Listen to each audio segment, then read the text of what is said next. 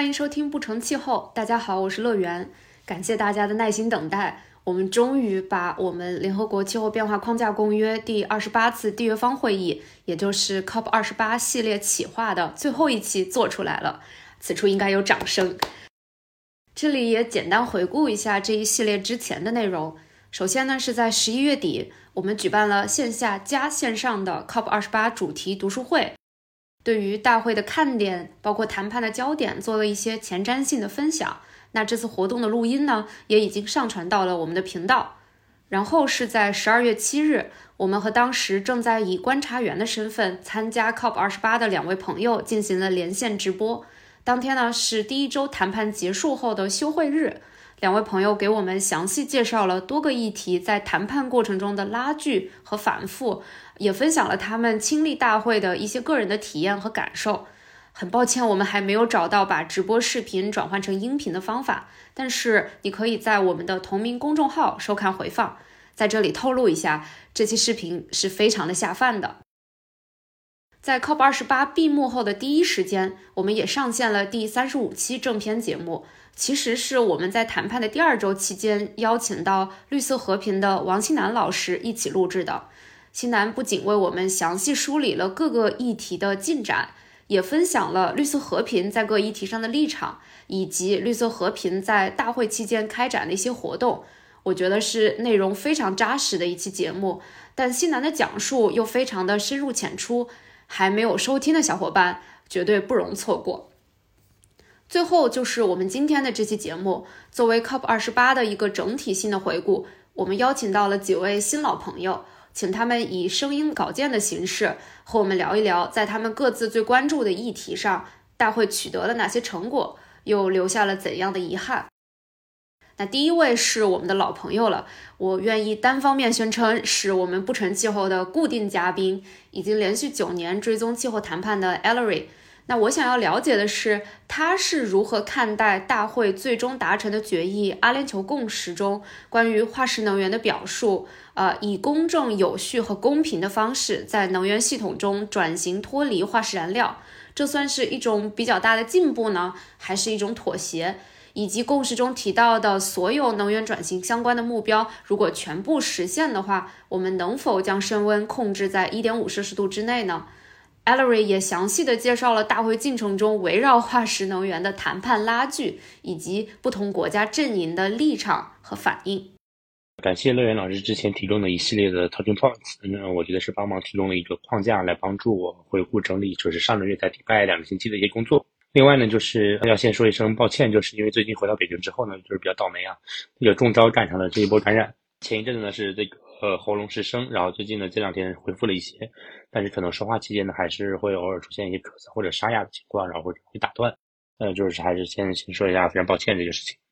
那么首先呢，是关于围绕淘汰还是逐步减少化石燃料讨论。那么最后变成了这个决议文本当中，也是全球盘点决议文本当中的要转型脱离化石燃料。那么这个呢，算是一个比较大的进步呢，还是一种妥协？在第一周的时候呢，全球盘点这样一个决议文本草案呢，它其实我们可以看到，最后决议文本草案是涵盖了很多内容的，包括从前面的一个。呃，像是一个序言的东西，然后包括像是呃有能源转型，有适应全球适应目标，然后还有还有实施手段，也就是呃 means of implementation，那包括了像是呃资金能力建设，还有技术转移等等。那么同时也包括了为呃下一轮，包括后续的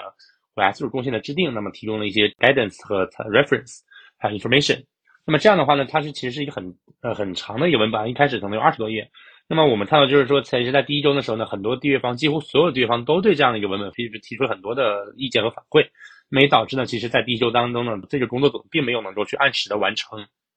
就是说，我们要本来计划是要在第一周就达成一个相对来说能够去凝聚一定程度共识的这样一个文本，能够去在第二周的时候给到各国各缔约方的高级别代表来来去做一个政治上面的一些决议呃的一些讨论。那么很显然，我们在第一周的时候，我们并没有看到这样一份文本，其中的原因就是因为。大家的分歧实在是太多了，以至于当时工作组的两个 co-chair，他们也说他们只有两个人，他们实在是没有办法不在短短的几天之内能够去把所有，包括一百可能一百九十多个缔约方的这样的一些意见全部的体现在这文本当中。那么，所以呢，当时呢，也是在大会第二周的期间呢，可能在第二周的中期，大家还是我们看到还是一个叫做 textual block，就是是一个叫做我们可以把它翻译成的要素文件，而不是一个能够去最后提交给各国呃高级别代表的这样一个呃 draft text。嗯，在这么多分歧当中呢，那就是可能最受各方关注的呃一个分歧点之一啊，就是围绕 face down 还是 face out fossil fuel 这样的一个讨论，也就是说我们到底是要淘汰还是逐步减少化石燃料。那么其实呢，在呃可能有部分朋友比较了解，就是在两年前的这个苏格兰格拉斯哥的超八十六大会期间啊，当时一个引起了很多分歧的讨论点，就是我们到底是要在决议文本当中使用呃 face out 还是 face 呃 face down。当然呢，当时说的是这个我们要淘汰还是减少煤炭的使用以及化石燃料补贴。那么最后采用的文字呢，是我们要加速努力来逐步去减少煤炭，同时呢，我们要去淘汰低效的化石燃料补贴。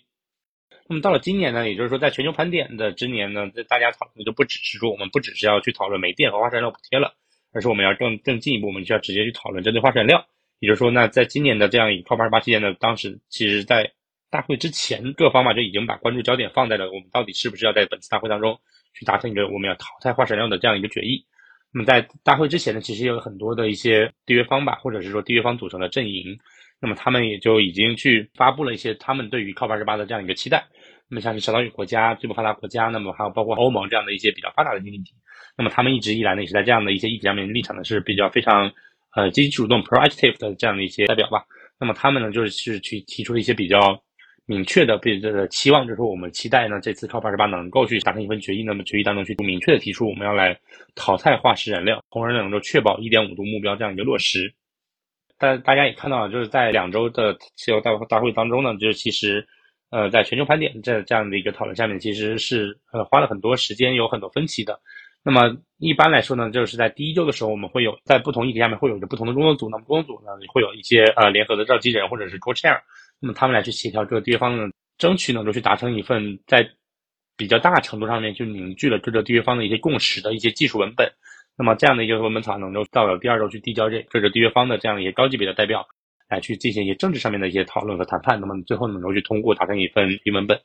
那么一般来说流程是这样子啊，但是呢，我们看到说在去年的 COP28 期间了，在全球盘点的下面讨论当中，我们一直看到其实一直到了第二周的中期啊，我们还是没能看到一份我们叫做 draft text。我们看到的还是一个叫做 textual blocking，呃，那这个可以我们中文可以把它简单翻为要素文件。要素文件也就是说，它只是去罗列了不同缔约方的观点和意见，而并没有对到底我们应该去怎么样去表述文字，能够去最大的程度上去反映各个呃，这样在把各个缔约方的一些 feedback 和他们的观点能够去反映在一条的 item 当中。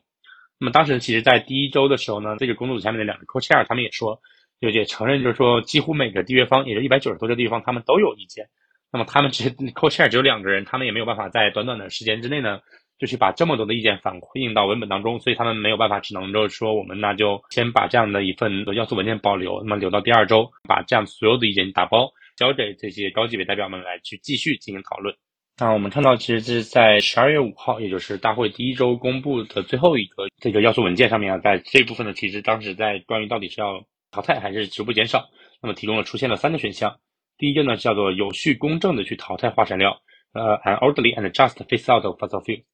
那么第二个选项呢叫做去加快努力来淘汰未加装减排设施的化石燃料，迅速减少其使用，从而到本世纪中叶或者在本世纪中叶左右来去实现能源系统的二氧化碳净零排放。这个其实就我们可以看到说，像是有点像之前二零二一年在 COP26 的时候，我们提出的叫做加快努力来去淘汰叫做未加装减排设施的。也就是说，如果你这个化石燃料的设施，那么它没有去加装碳捕捉、碳封集 CCS 或者 CCUS 这样的一个设施的话，那么呢，它们就要会去被淘汰掉，并且去迅速去减少其使用，从而能够去实现能源系统的二氧化碳净零排放。我们注意，这是净零排放，也就是说，呃，是一个 net zero。如果排放跟抵消是相等的，那么它也是被计入到净零排放当中的。那么第三个选项就是 no text，就是没有文本。也就是说，那有可能上面两个选项。虽然两个选项我们可以明显的去看出它们的所体现的雄心水平和力度是不一样的，但是即使如此，那么也有可能会出现一个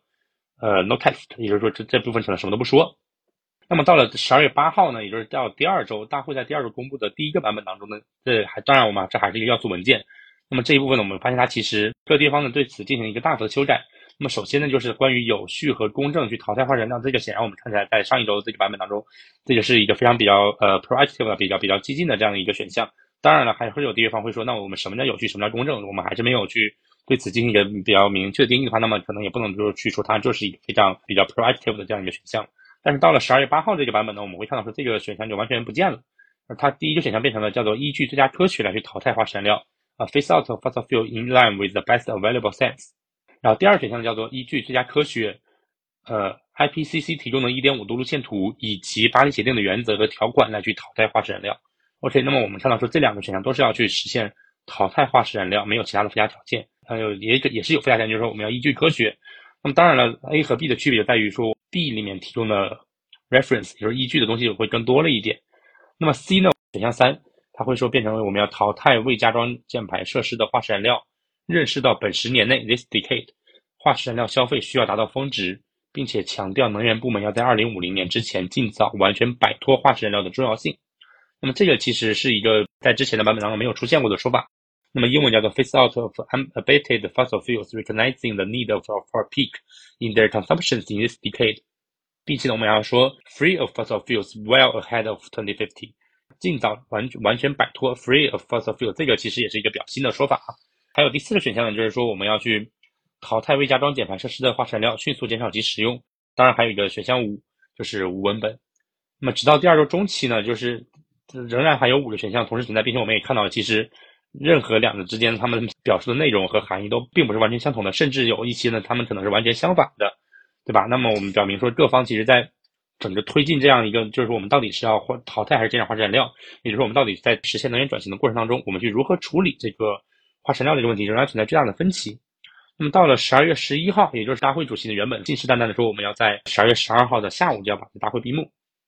但是到了十二月十一号，就是直到原定闭幕时间的前一天呢，在就是等了等待了这么久，我们终于看到了一份叫做决议文本草案，而不是之前的要素文件了。那么这个呢，也是全球盘点决议在本次 COP 期间呢，就是首份的决议草案。那么这个草案里面没有其他选项了，那么只剩下说我们要去呃呼吁各缔约方可以采取以下行动啊，其中包括就是叫做以公正、有序、公平的方式来减少化石燃料的消费和生产。从而依据科学，到二零五零年，或者在二零五零年之前，或者到二零五零年左右，来去实现净零排放。我们看到，这是在一个单一的表述当中呢，出现了一个三个不同的时间节点，就是叫做到二零五零，或者在二零五零年之前，或者到二零五年左右。那么英文呢，就是叫做呃，去实现呃，next zero by before or around twenty fifty，in keeping with the sense。那么这个其实我觉得是一个非常好玩的一个说法，就是。他在以这样表述当中，那么大会主席也知道这个已经时间紧迫，我们到了最后马上就要到 deadline，那我们可能还没有一个比较好，能让大家都满意的东西，那我们就先把所有的时间点全部堆到一起，我们可以把它称为一个战略模糊啊，从而能够去最大的程度能能够去争取各方的支持。那么当然了，我们也同时也要看到说，他是提出了我们要呼吁各个缔约方可以采取以下行动，包括，那么这个是我自己的翻译，英文呢叫做呃去 call upon all parties。To take action could include，也就是可以包括。那么当然了，反过来理解，也就是叫做可以不包括，对吧？那就是说它并没有一个强制性的措施，那么甚至它也没有去 urge，没有去敦促，也没有去邀请，也没有去呼吁缔约方去采取行动，而是要去采取一系列行动当中，其中可以包括。那么这样一个文本表述呢，其实当时就引起了很大的这样一个反对的声音啊，包括像是很多的一些发达国家，欧洲的一些国家，他们就直接说这个措施是非常令人失望的，也绝不接受。那么也有一些观察员呢，会认为说你在行动力度上面去提出这样的一个叫做 could include 的这样一个表述，这就像是为能源转型提供了一份菜单。那么大家既可以包括减少化石燃料的消费和生产，也可以不包括。那么对于这样一份决议文本草案呢，当时呢就是也是有呃小岛屿国家，就是图阿路这个国家的财政部长呢，他就表示说，我们来自太平洋的人是可以看到夜空中的星星的，但是在当前的全球盘点文本当中，我们看不到可以指引全球实现一点五度目标的北极星。呃，这个比喻呢，其实我觉得是一个非常好的比喻啊，就是因为其实今年 COP 二十八嘛，就是因为它是首个全球盘点之年，那么在本次大会上面要去发布这样一份关于全球盘点的这样一份决议，来去体现全球盘点的这样一个结果。那么所以呢，其实像是小岛屿国家，他们就会用北极星来作为比喻，因为呃，在航海当中，就是北极星是可以指明方向嘛。全球盘点本身也是要为后续各个缔约方来去编制，并且不断去更新国家自主贡献的雄心来去提供一些指引和参考的。那在十二月十一号。出现了这样的一个表述的方式，他们并不认为这样的表述方式能够去帮助实现一点五度目标。嗯，当然，我们说到关于到底是 face out 还是 face down 是有争执的。那么也就是说，不是说所有的国家都认同我们要 face out fossil fuel，会有一些国家呢是希望 face down，或者甚至我们去用换一种说法，而不是这样这么直接的去说，我们到底是要淘汰还是逐步减少化石燃料。那有些国家他们可能就会说，如果是 face out，对于我们来说这样是不现实的。那么还有一些国家就认为我们应该淘汰的是化石燃料的排放，而不是化石燃料本身。也就是说，我们去可以去使用 CCUS 技术，就碳捕捉、碳封存这样的一个技术，能能能够让把这些化石燃料的排放，哎，就不让它们产生的温室气体排放到大气当中。那么这样的话，我们就可以继续的去使用，包括呢我们的生生产或者消费化石燃料了。提出这样观点的国家呢，主要是传统的油气生产国。淘汰化石燃料呢，就会对他们的相关产业和经济造成比较大的冲击。那么除此之外呢，还有一些发展中国家其实也是表示说，他们无法接受淘汰化石燃料这样的表述。呃，以非洲国家为例，那么非洲主要面临的问题之一呢，就是能源可及性的问题。非洲目前能源可及性呢，仍然是急需提高啊。虽然它的风力和发太阳能的这样的一个自然资源禀赋是非常丰富的，但是开发可再生能源项目的资本成本在非洲来说呢，目前仍然是比较高的，就它远高于其他的一些这样的一些呃。先进的经济体，那么如果没有国际支持的话呢，那么可能非洲国家在开发可再生能源项目上面就会遇到比较大的挑战。因此，在目前他们也就不得不去选择化石燃料来作为能源形式。非洲国家呢就呼吁国际社会在资金和技术方面呢能够去为非洲提供更多支持，来帮助他们去应对能源贫困。在十二月十二号，也就是大会原定闭幕当天，在我们刚才提到的第一版 Draft Text 的决议草案公布之后呢，十二月十二号，非洲国家集团召开了一场发布会。表示说，在没有国际支持的情况下，要求非洲国家去淘汰化石燃料是不可以接受的。那么，到了十二月十三日清晨，大会更新了一个新的版本的决议文本草案，提出呢以公正、有序和公平的方式，将能源系统从化石燃料转型脱离，在本个重要的十年内加速行动，从而依据科学呢到二零五零年实现净零排放。那么，转型脱离的这个英文叫做 transitioning away from fossil fuels in energy system。我们又看到这个公正有序的这两个形容词又再次出现了，然后并且呢还加上了一个公平。那么在公平呢，可能也是对之前的一些游戏国家，还有像非洲国家这样的发展中国家，他们的诉求的一些体现。说在本个重要的十年内加速行动，也定下了一个相对并没有那么呃定死，但是还是具有一定约束的这样一个时间的框架。最后呢，我们的目标呢，它也说到是到二零五零年实现净零排放。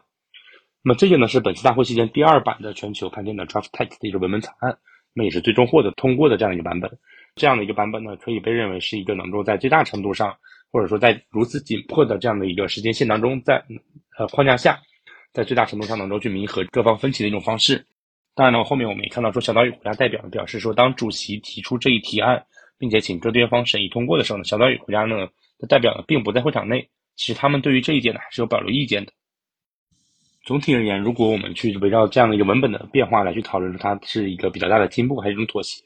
我觉得呢，它它当然首先就是它肯定是一个妥协的结果，因为其实在第一周我们看到很多激烈的表述啊，那在最后呢，我们是用这样一个 transitioning away from 这样的一个相对来说非常温和的这样一种说法，并且其实很难去把它的这样的一个语气的这样的一个力度呢，能够去像之前的一些 face out 或者是 free from fossil fuel 这样的一些文本表述的这样的一个力度来去做一个对比。那么这样的话呢，它当然是一个妥协的结果。那同时呢，我觉得在一定程度上，它也是一个相对来说比较进步的体现。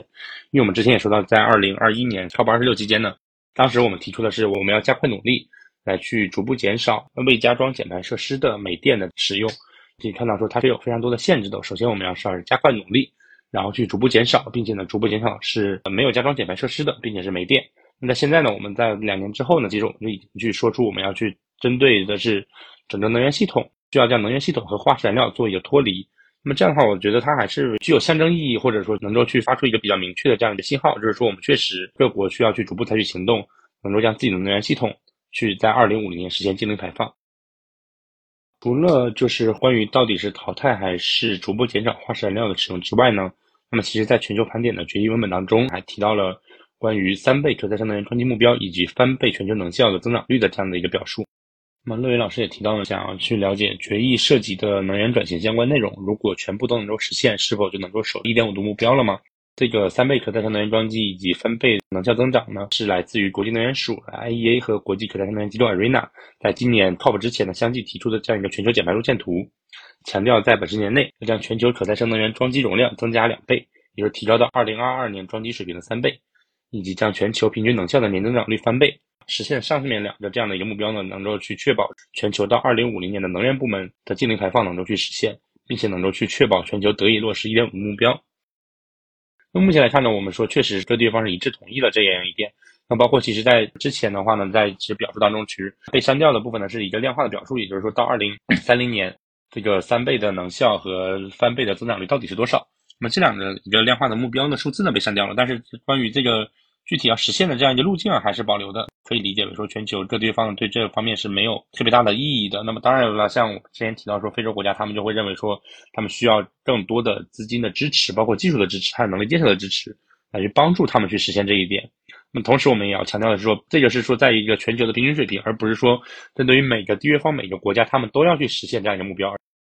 你还要提出一点，就是说在呃大会的应该是第二周，十二月十号左右啊，呃，国际能源署呢，他发了一个类似的一个问题，就是说在目前全球的一些承诺下面呢这个一点五度目标是不是能够实现呢？那那么他就其中提出说，因为其实在呃 COP 二十八期间呢，有一些国家呢也去联合发起了关于三倍可再生能源装机的这样一个倡议，我们叫 initiatives。国际能源署就认为说，按照目前的水平来看，虽然有很多国家签署了这样一个倡议，但是还是有一些国家是没有加入到这个倡议当中的。那么他们就认为说，像是中国、印度还有印尼这样的一些可能目前来说化石量排放还是相对来说比较大的这样一个发展中国家，那么他们没有签署这样的一个协议，因此呢，会导致说可能全球并没有办法去锁定到二零五零年就能够去实现这个目标，从而能够去确保实现一点五度这样的一个目标。但其实我们会发现说，虽然中国、印度还有印尼这三个相对来说比较大的国家，当然还有一些其他的发展中国家，他们是没有加入到在 COP 二十八期间这样一些国家发起的关于呃三倍可再生能源装机或者是两倍能效这样一个倡议当中的。但是其实早在今年更早的时候，像是 G 二零的全球领导人宣言当中呢，其实 G 二零的成员国已经去承诺说我们要去考虑这样的一个三倍和两倍目标了。那么中国、印度跟印尼作为 G 二零成员国，那么我们也其实是可以认为他们是已经去。认可了这样一个目标的，那么我们包括看到在大会召开前夕，中国和美国发布的这样一个“阳光之乡”的一个联合声明啊，联合宣言，其中也提出了这样的一个三倍可再生能源装机这样一个目标。因此呢，我们觉得其实你去在这些方面说，我们呃像是中国、印度还有印尼这样的一些发展中国家，在大会期间没有加入这样的一个 initiative 这样的一些指责呢，我觉得并不是非常的合理。包括最后我们看到在大会决议当中，那么所有国家都一致通过了全球盘点的这样一个决议文本。我觉得我个人理解来说，应该是可以认为说，如果这样的一些能源转型的相关内容是目标是全部得以实现的，是按照这样的一个目标去落实的，那么一点五度目标呢，我们觉得是应该是有希望去实现的。这也就回到另外一个问题，也是一个非常非常关键的问题，就是我们现在有了一个雄心目标，我们也有了一个路线图。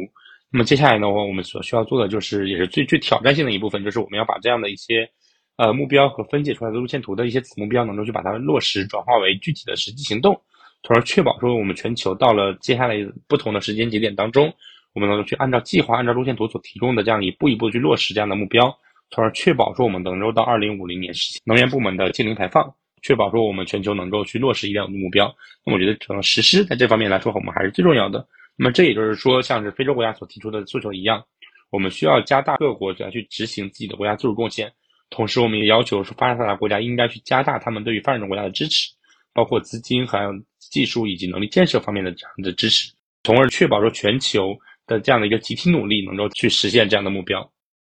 感谢 Ellery 的来稿。相比于能源转型，围绕气候适应的谈判似乎更艰难，成果也似乎不是那么的显著。接下来，我们有幸邀请到参与气候谈判报道的媒体人 Yuki，他向我们介绍了在适应议题上 COP 二十八取得的进展，并且带来了很多采访适应议题时候的见闻。Hello，波城气候的朋友们，大家好，我是参与报道此次 COP28 的记者，很高兴能有机会跟大家一起聊一聊。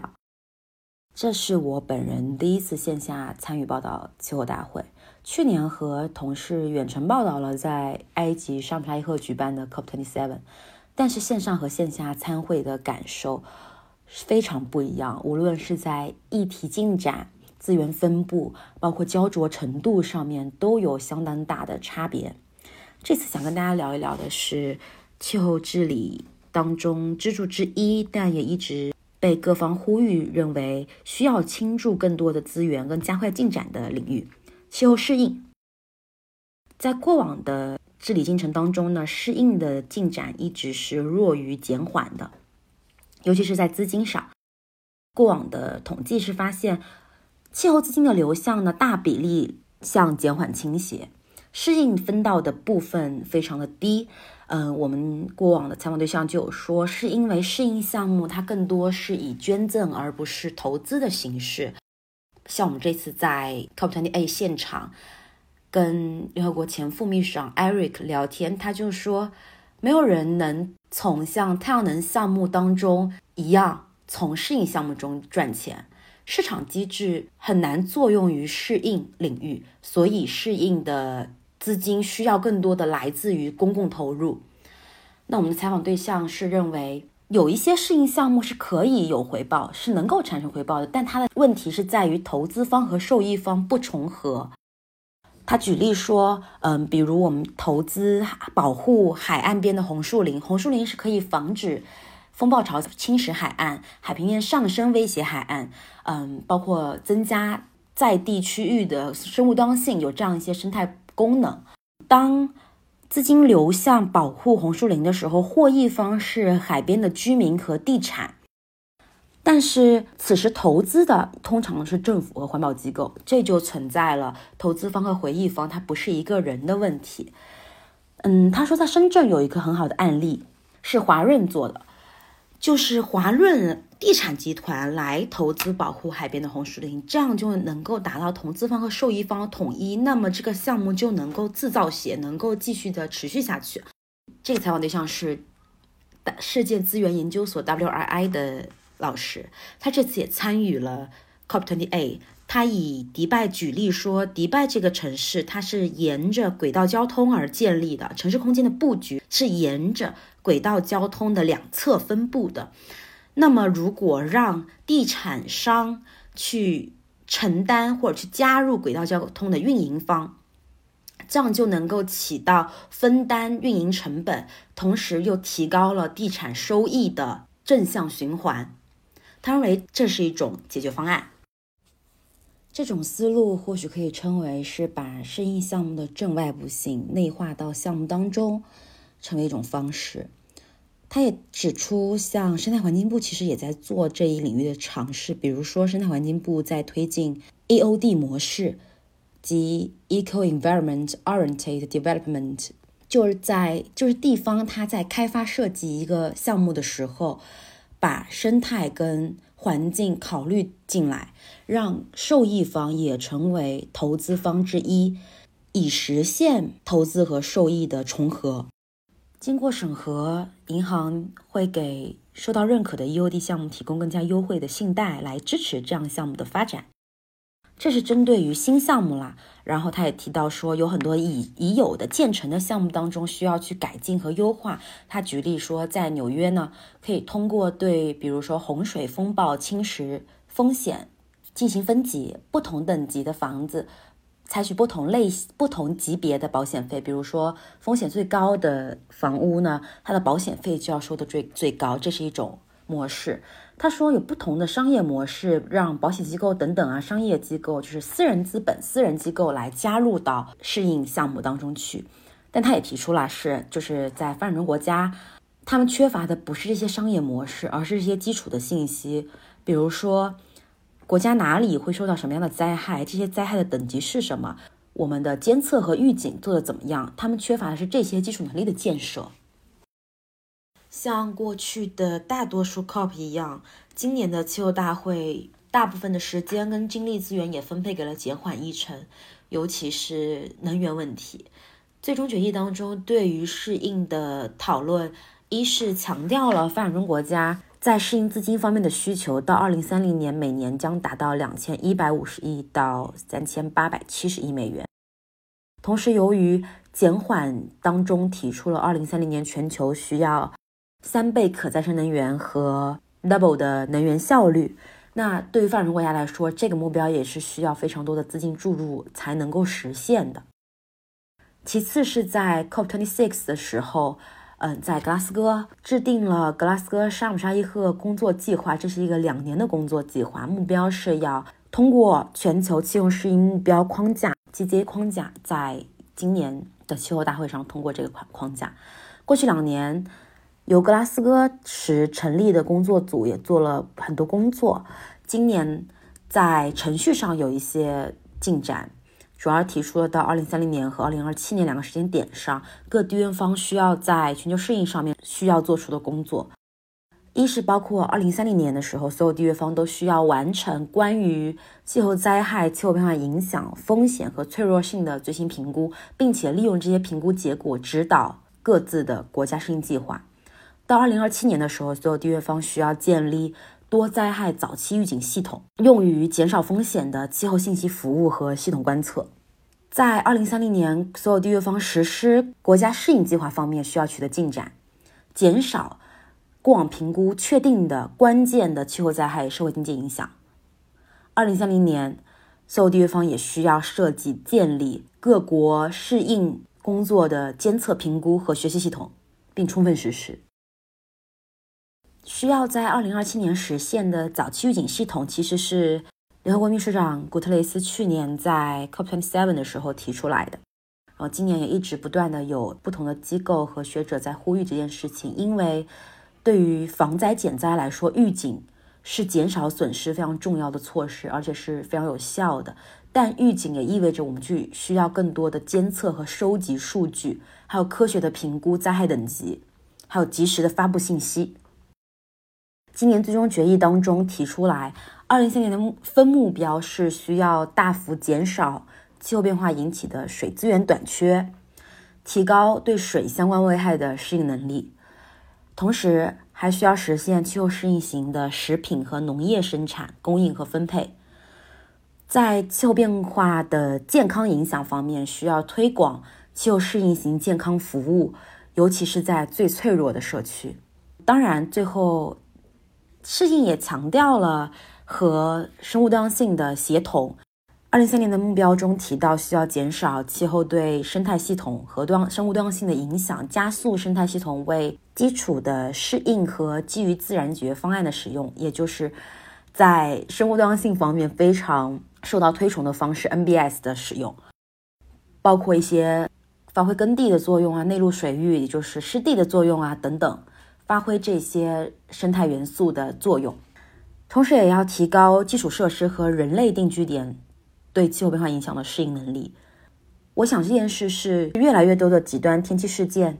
对于人类生命安全威胁的在文本当中的直接反应。适应方面，同时也提及了需要减少气候变化对于文物和扶贫和生计的不利影响。气候变化和生态系统的交互，或许是 COP28 一个值得关注的趋势。因为生物多样性也有自己的公约，但过去生物多样性公约和气候变化框架公约是两波学者、两拨人在跟进和谈判。但今年他们开始有了一些交互。COP28 举办了史无前例的很多次高级别活动，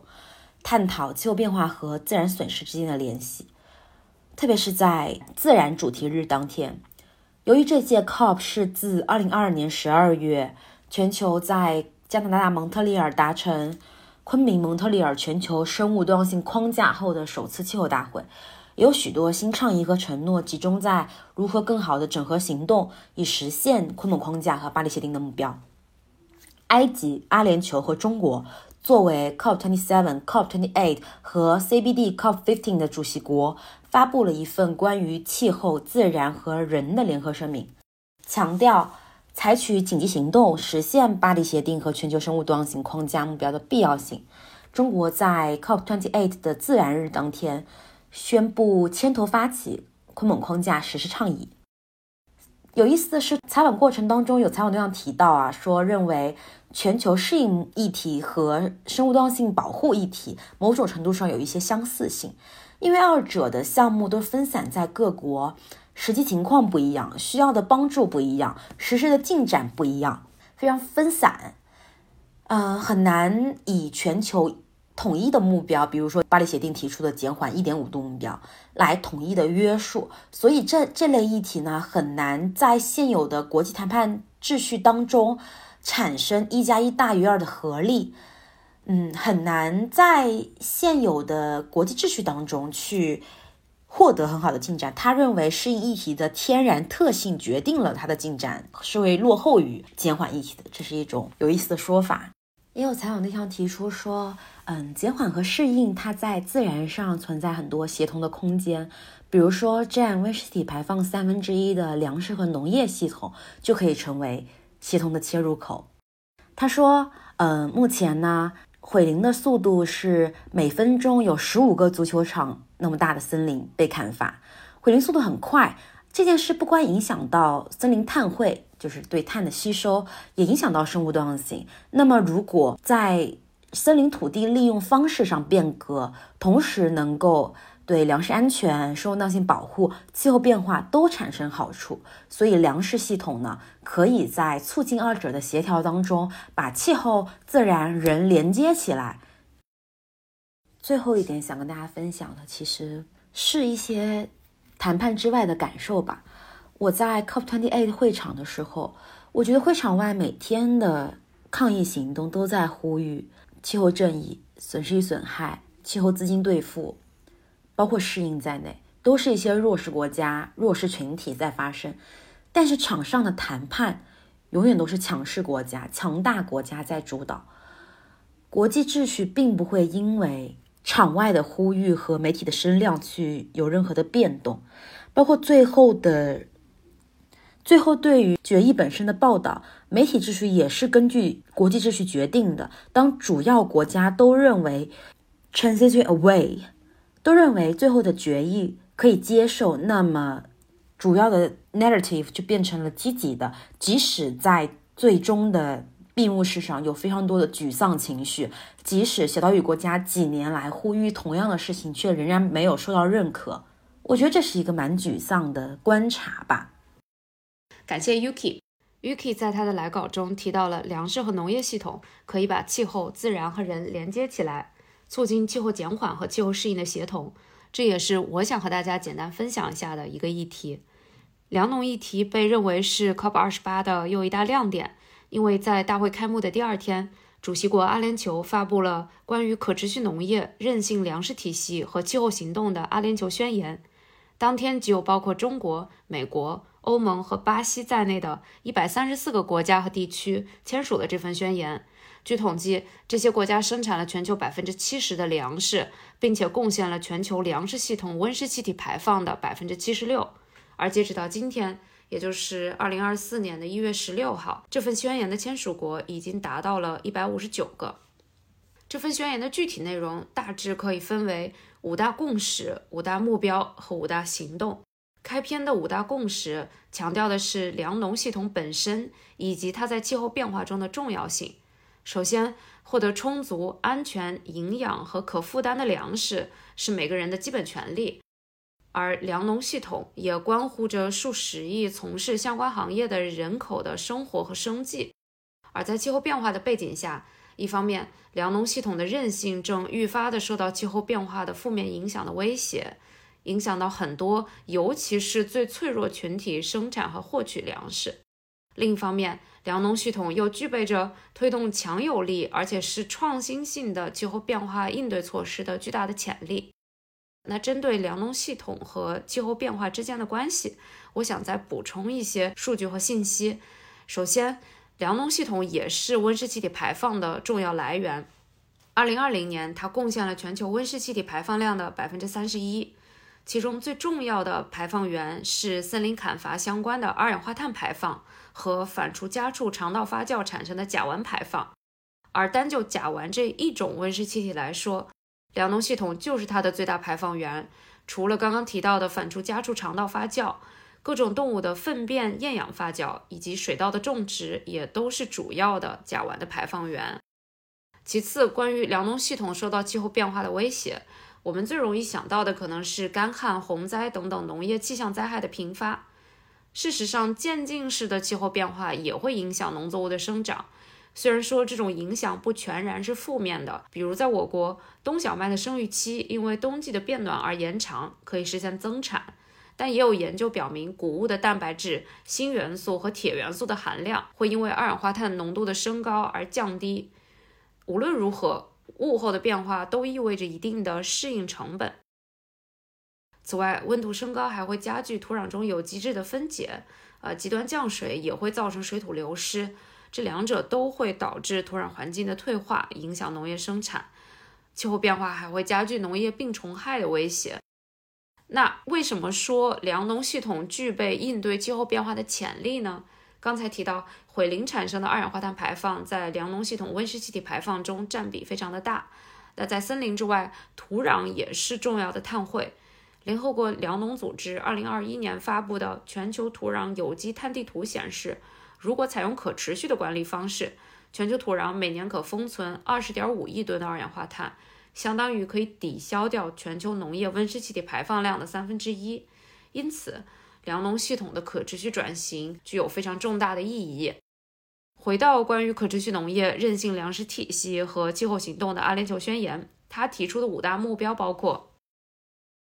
一、为包括早期预警系统在内的解决方案提供资金和技术支持，从而扩大粮农系统适应和复原力相关的活动；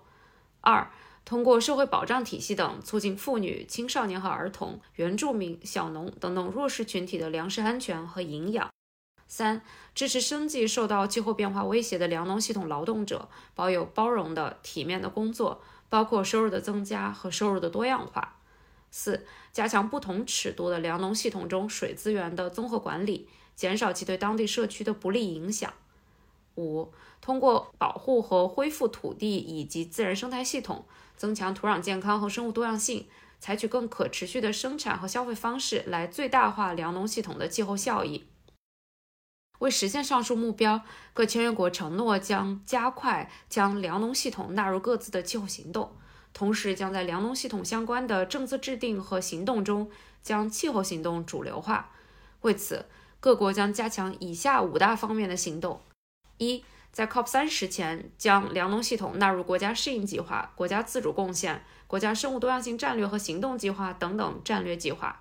二、重新审视和调整粮农系统相关的政策和公共支持，以促进增加收入、减少温室气体排放、增强韧性、生产力、营养、用水效率以及人类、动物和生态系统健康的活动，同时减少粮食损耗与浪费以及生态系统的损失和退化。三、继续扩大和增加从公共财政、慈善和私营部门获得各种形式的资金的机会，促进粮农系统的适应和转型。四、加速和扩大基于科学和实证的创新，其中包括运用地方和本土知识，提高粮农系统的可持续生产力和产量，促进生态系统韧性，并且改善生计。五、加强以世界贸易组织为核心的基于规则的、非歧视、开放、公平、包容、平等、透明的多边贸易体系。在宣言的最后，各签约国还承诺将在明年的 COP 二十九上回顾集体进展，以考虑二零二五年以及以后的下一步行动。听到这里，你是否觉得这五大目标和五大行动难免有些空泛呢？但作为一个不具备强制性的宣言，它似乎也不可能做到更多。另外，我还想补充的一个数据是，虽然我们经常说，无论是在哪个领域，气候融资都是十分欠缺的，但是作为近三分之一的全球温室气体的来源，粮农系统目前仅可支配约百分之三的气候融资，这其中又只有百分之二十流向了小农。因此，我觉得与其说粮农议题是 COP 二十八的一个亮点，不如更准确地说，COP 二十八标志着粮农系统进入到全球气候谈判和气候行动的核心，但粮农系统的转型之路才刚刚开始。最后说到转型，我觉得粮农系统或许是最能体现公正转型的重要性的议题。一方面，在富裕的国家和地区，超过三分之一的食物被损耗和浪费，还有不少人因为食物过量产生肥胖或者其他疾病。另一方面，因为公共卫生危机、武装冲突等等因素，全球饥饿人口近年来仍然在增加。2022年，有约7.35亿人面临饥饿，24亿人面临中度或者重度的粮食不安全。因此，对于我们这些有幸免于饥饿的人来说，珍惜每一餐饭，减少一点饮食相关的碳足迹，都可以称得上是最小单位的气候行动了。下一位来稿的是我的朋友文宇，他也是一位参与了气候谈判报道的媒体人。我向他提了几个关于损失与损害基金的问题，包括截止到 COP 二十八闭幕时的资金规模、受到广泛关注和争议的资金的运作机制，以及还有哪些悬而未决的问题。损失与损害基金截止到闭幕的时候，承诺其实是和开幕的时候达成的这个协议承诺是一致的，就是七点七零六亿美元，也就是在两周的时间里面没有什么追加。那么这个里面的钱确实有一些是重新承诺，新增的资金大概是四亿多美元。会议主办国阿联酋自己提供了一亿美元，这个其实是一个比较大的数额。欧盟初步认捐的比较多，是二点四五亿美元。那么德国认了一点零九亿美元，而美国的认捐额数比较小，是一千七百五十万美元。这个说法呢，就是金额较小，比较容易实现。如果金额过大的话，在国会审批的时候可能会更困难一些。资金的运作机制确实是损失与损害基金的谈判过程中最大的一个争议点，因为发达国家主推希望由世界银行来托管损失与损害基金。而发展中国家呢，就怕这样做的话，会让发达国家有更多的话语权，最终有可能这个损失与损害基金没有达到这个基金设立的目的。我们之所以看到这一次是在开幕的时候就达成了这么好的一个协议，其实也是因为过去一年里面开了很多次会去准备当中的技术细节，而且本来的要求就是说到 COP 二十八。就应该要进入运作了，所以其实还是有一点进度落后了。那么根据 COP 二十七的文本呢，是说在这个一年当中是开四次会，确定一些技术细节，但是其实四次会之后都没有达成任何的共识，或者说大家都还在试探彼此的底线，是一直到第五次，也就是十一月初，在阿联酋阿布扎比加开的一次会议，才达成了最终的一些共识。这个资金的运作机制也可以看到是包含了发展中国家的诉求和发达国家的诉求，它的这个运作应该会是一个很新的模式。包括我问的一些专家，可能也都不是很能够理解它的这些技术细节，最终操作起来会是什么样的。所以还是要看一看会怎么样。那么根据这一次的协议也有说，就是头四年先按照这个机制运转一下，到时候会做一些评估。这个机制呢，它就防止了传统的世界银行托管的基金的一些问题。这个机制一定程度上的解决了，或者说是试图去消灭以前的世界银行托管的一些基金所可能产生的问题。比如说，最大的一个问题就是世界银行托管的基金是不具备单独的法人资格的。那么现在呢，就是设立一个独立的董事会。这个董事会负责去运作基金，包括分配基金，包括所有的一些细节。重要的就是这个决策职能是在独立的董事会这边的。这个董事会的构成是由二十六个董事构成的，其中十三个来自发达国家，另外一半是各种各样的类型的发展中国家代表。那么在暗文里面有一句话就说，世界银行作为这个资金的暂时托管人。他的履行的任何义务必须且只能够与董事会一致，而董事会应当是服务于呃包括巴黎协定在内的诸多为气候大会服务的目标。那么，为什么说这个资金的运作会成为损失与损害基金的最大的一个争议点？其实就在于过去世界银行运作基金的模式呢？是按照出钱比例来确定决定权的，也就是说，这个基金如果我出钱多，那么我的决定权就更大。如果按照这样来看的话，这个基金放在世界银行托管，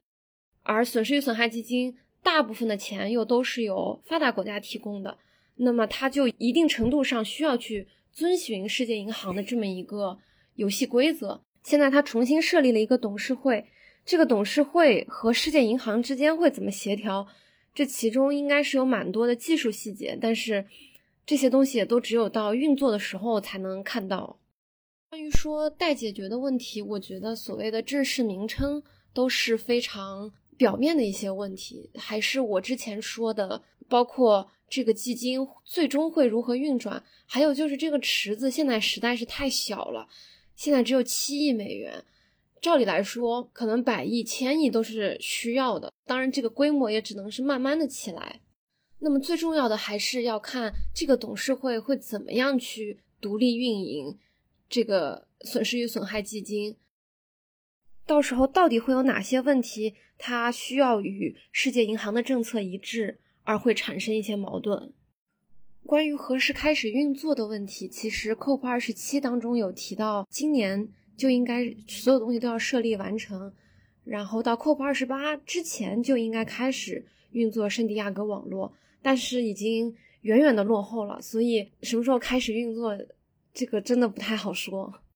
说损失与损害是否应该成为气候行动的第三个支柱，其实我本人也是有一些疑惑的，因为之前我们提都会说损失与损害是对过去行为的补偿，但是。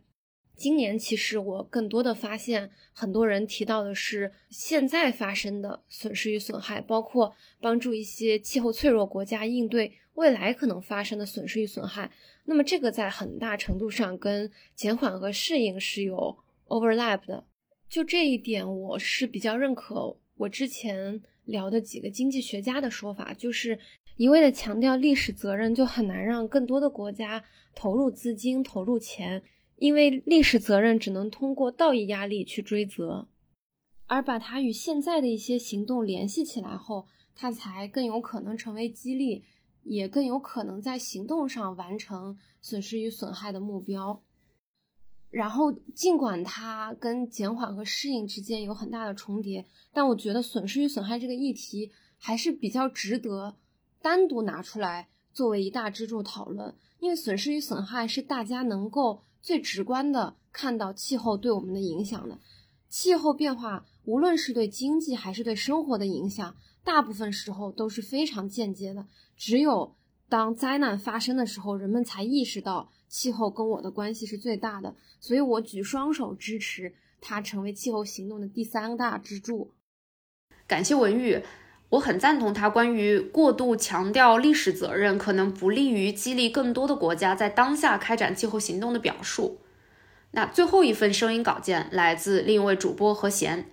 呃，之前媒体人 Yuki 在他的来稿最后分享了他参会的一点感受，是由强势国家主导的国际秩序，包括媒体秩序。和受气候变化影响最为明显的弱势国家、弱势群体的声量之间，这种巨大的落差带来的一种沮丧感，我觉得这一点真的是非常的深刻。它提醒我们在主谈判进程之外，还要把目光投向更多的还没有进入主谈判议程的议题。这因为它并不意味着这些议题不重要。而且更应该投向的是这些议题背后具体的受到气候变化影响的弱势的人群。那何贤的来稿就是关于本次大会上女性议题的一些观察。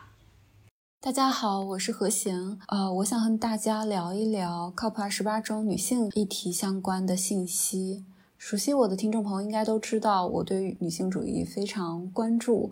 无论你是生态女性主义，并且认为影响女性的压迫机制与影响环境的机制本身就是一体的，还是说仅仅关注环境气候议题，我觉得女性议题都没有办法绕过。我们之前的播客也提到过，女性尤其是在更脆弱的社区中，女性和男性受到的气候变化影响是非常不同的，从水资源短缺到粮食危机。妇女都承受着环境危机的重担，但是她们的声音却常常被边缘化。这里有一个数据，在全球范围内，到本世纪中叶，在最坏的情况下，气候变化可能使多达1.58亿妇女和女童陷入贫困，而这个数据比男性和男童的总数多出1600万。当然，除了这些，在更不发达的贫困边缘地区的这种影响以外，其实气候变化对女性这种不一样的、不同的影响，在比较发达的城市或者国家也是存在的。比如说，澳大利亚的森林火灾导致了家庭暴力的增加，女性在其中承受了非常大的影响，并且气候变化会加剧现有的性别不平等。然后对妇女和女童的生计健康，不仅是身体上的，还有之前我播客提到过精神的健康和安全产生了非常大的影响。而另一方面，女性在应对气候压力的一线工作和领导气候解决方案的方面，也发挥着非常重要的作用，甚至比男性表现得更为卓越。嗯，这里有很多的数据，比如说像世界经济论坛的数据称，女性董事会成员较多的公司设定减排目标的可能性高出百分之二十一。联合国环境规划署和世界银行建议投资于性别平等，到二零五零年可能将全球温室气体排放减少多达百分之十五。除此之外呢，增加妇女在国家会议中的代表性，会导致更严格的气候变化政策和更低的排放量。调查表明，更高比例的妇女将气候变化视为严重威胁，并且与男性相比，在减少气候足迹方面更为积极。所以说，我觉得在 COP28 以及在所有环境议题中加上女性主义的视角都是非常非常有必要的。而这一次 COP 二十八，我也有看到在性别议题上的努力。在准备这次播客找资料的时候，我也看到不少文章在写这次女性议题受到了很大的重视。但我现在把我的感受先说出来，我仍然觉得重视不够，而且我记得我们之前在直播的时候也听到大家反馈，觉得关于 COP 二十八的资料不够多。那我在搜集 COP 二十八和女性相关议题的资料，不管是中文的还是说英文的，我发现就更少了。所以我觉得真的需要我们多多的来谈论。好，那我们就具体来看。首先，就从这个最肤浅但是又直接的参加人数来说，在领导层面，在全球气候行动峰会期间呢，一共有一百四十位的世界领导人计划发言，而其中的女性只有十五位，占比略超过百分之十。而对于整个的 COP28 的代表团的分析显示。各方代表团的性别比例为百分之六十二的男性和百分之三十八的女性，这个比起 COP 二十七的数据略有改善，嗯，但是性别差距依然存在。而且，呃，我非常推荐大家去看一下 Carbon Brief 有篇文章的数据，它有整理从 COP 一开始的女性比例和呃数值，然后关于这一次这个百分之六十二和三十八的这个数据是怎么算的。也有详细的解释，就是我看到从 COP 一开始，女性的比例是整体趋势是在上升的，但是还是仍然不够。在我展开讲 COP 十八的具体女性议题的一些讨论之前呢，我们先了解一下 COP 二十八中女性议题的框架和背景。首先，我们要知道的是 COP 二十五的加强版的。呃，立马工作计划以及性别行动计划，这个立马工作计划其实最早应该是在二零一四年提出来的。那我们当下的这个计划就是，呃，在 COP 十五，也就是二零一九年的加强版的立马工作计划和性别行动计划。它是为期五年，也就是在二零二四年结束。它主要是在 UNFCCC 的工作中整合性别，包括整合性别考虑的能力建设、知识管理与沟通、促进性别平衡和参与、女性领导，以及推动性别响应型实施。同时，还重视监测和报告以及改进性别相关的任务的实施。为了确保性别考量在气候政策和行动中得到充分的考虑和实施，那具体在这个 COP 二十八中的活动呢？首先，COP 二十八前夕，在迪拜举行了一个全球性别与环境数据大会，有包括政府、国际组织、民间社会组织和大学的两百多名成员参加，并发起了一个行动呼吁。Call to action，要求增加收集和使用性别与环境数据，在全球范围内推动性别响应型气候和环境行动。然后这一届的 COP 就是第一次有了一个 Gender Equality Day，就是性别平等日。呃，在十二月四号的时候，这个主题集中在性别问题和性别响应气候行动。国际劳工组织表示，由于全球变暖和环境退化，十二亿工作岗位面临风险。由于女性在特别容易受到气候变化的影响部门中占有比较高的比例，所以我们女性将会受到最重要的影响。因此，应对这个，启动了旨在支持女性经济赋权并确保性别响应型公平过渡的伙伴关系，英文就是 Gender Responsive Just Transition and Climate Action Partnership。这个伙伴关系包括了为期三年的一系列关于财务啊、数据和平等机会的一些承诺，比如说确保资金的可获得性、性别响应型预算编制以及性别数据的收集和使用。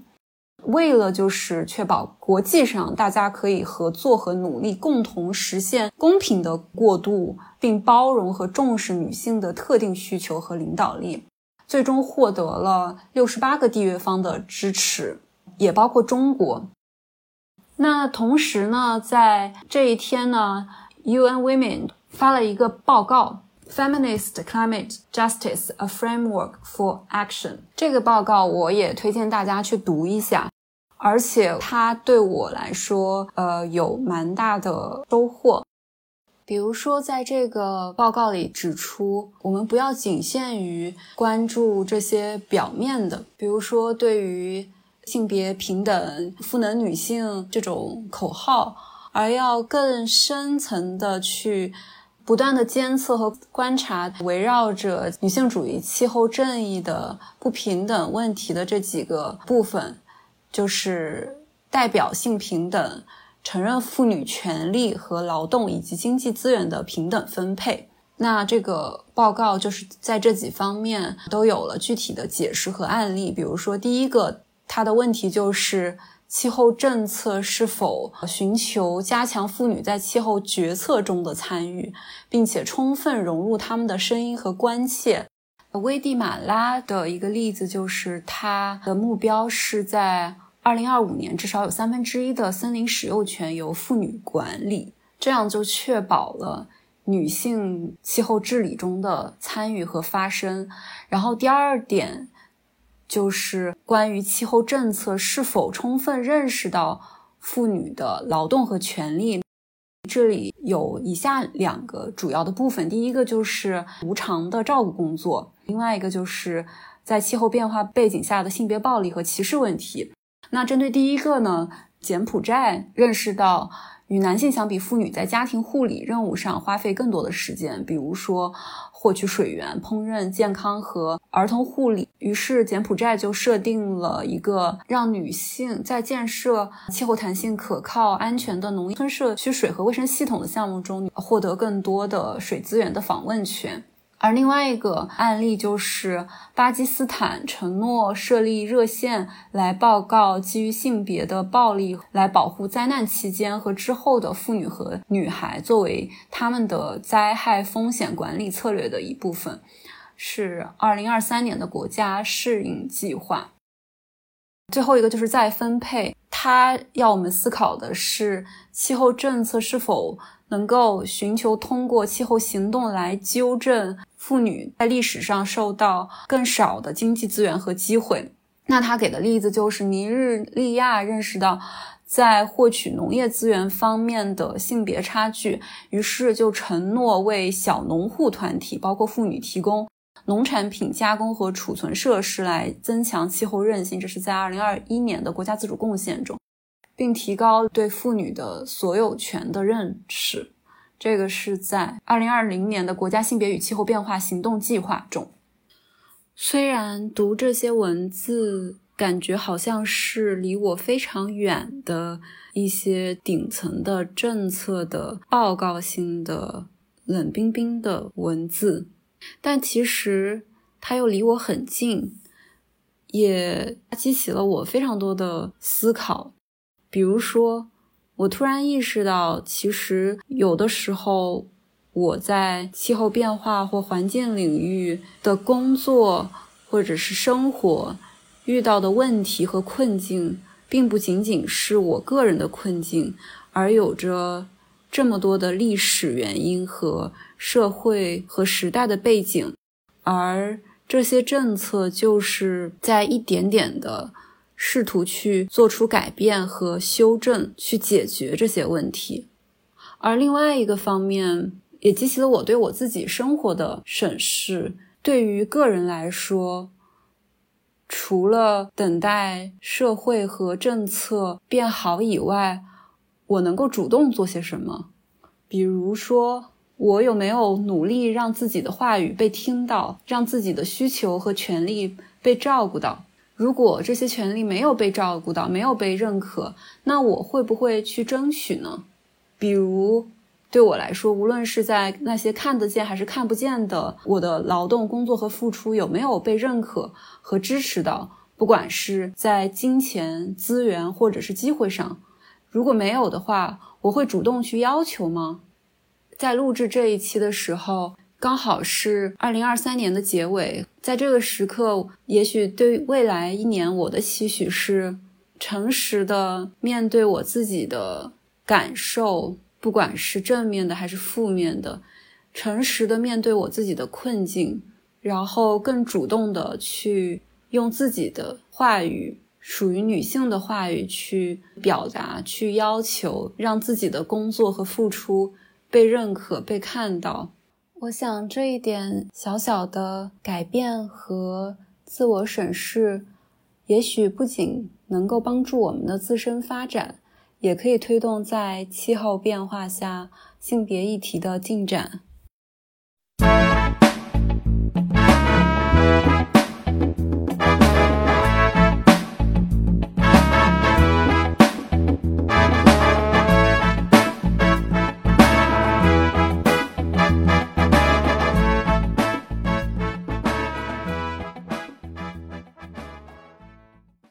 感谢收听《不成气候》（No Such Climate）。不成气候是一档广泛的关注气候变化、大气污染等大气科学议题与时事热点、社会生活的相焦点的播客。如果你喜欢我们的播客，请在苹果播客给我们好评鼓励，也欢迎在小宇宙、喜马拉雅、荔枝播客、网易云音乐、QQ 音乐等平台与我们留言互动。直接联系可以私信我们的公众号或微博“不成气候 No Such Climate”。或发邮件至 nosuchclimate at gmail dot com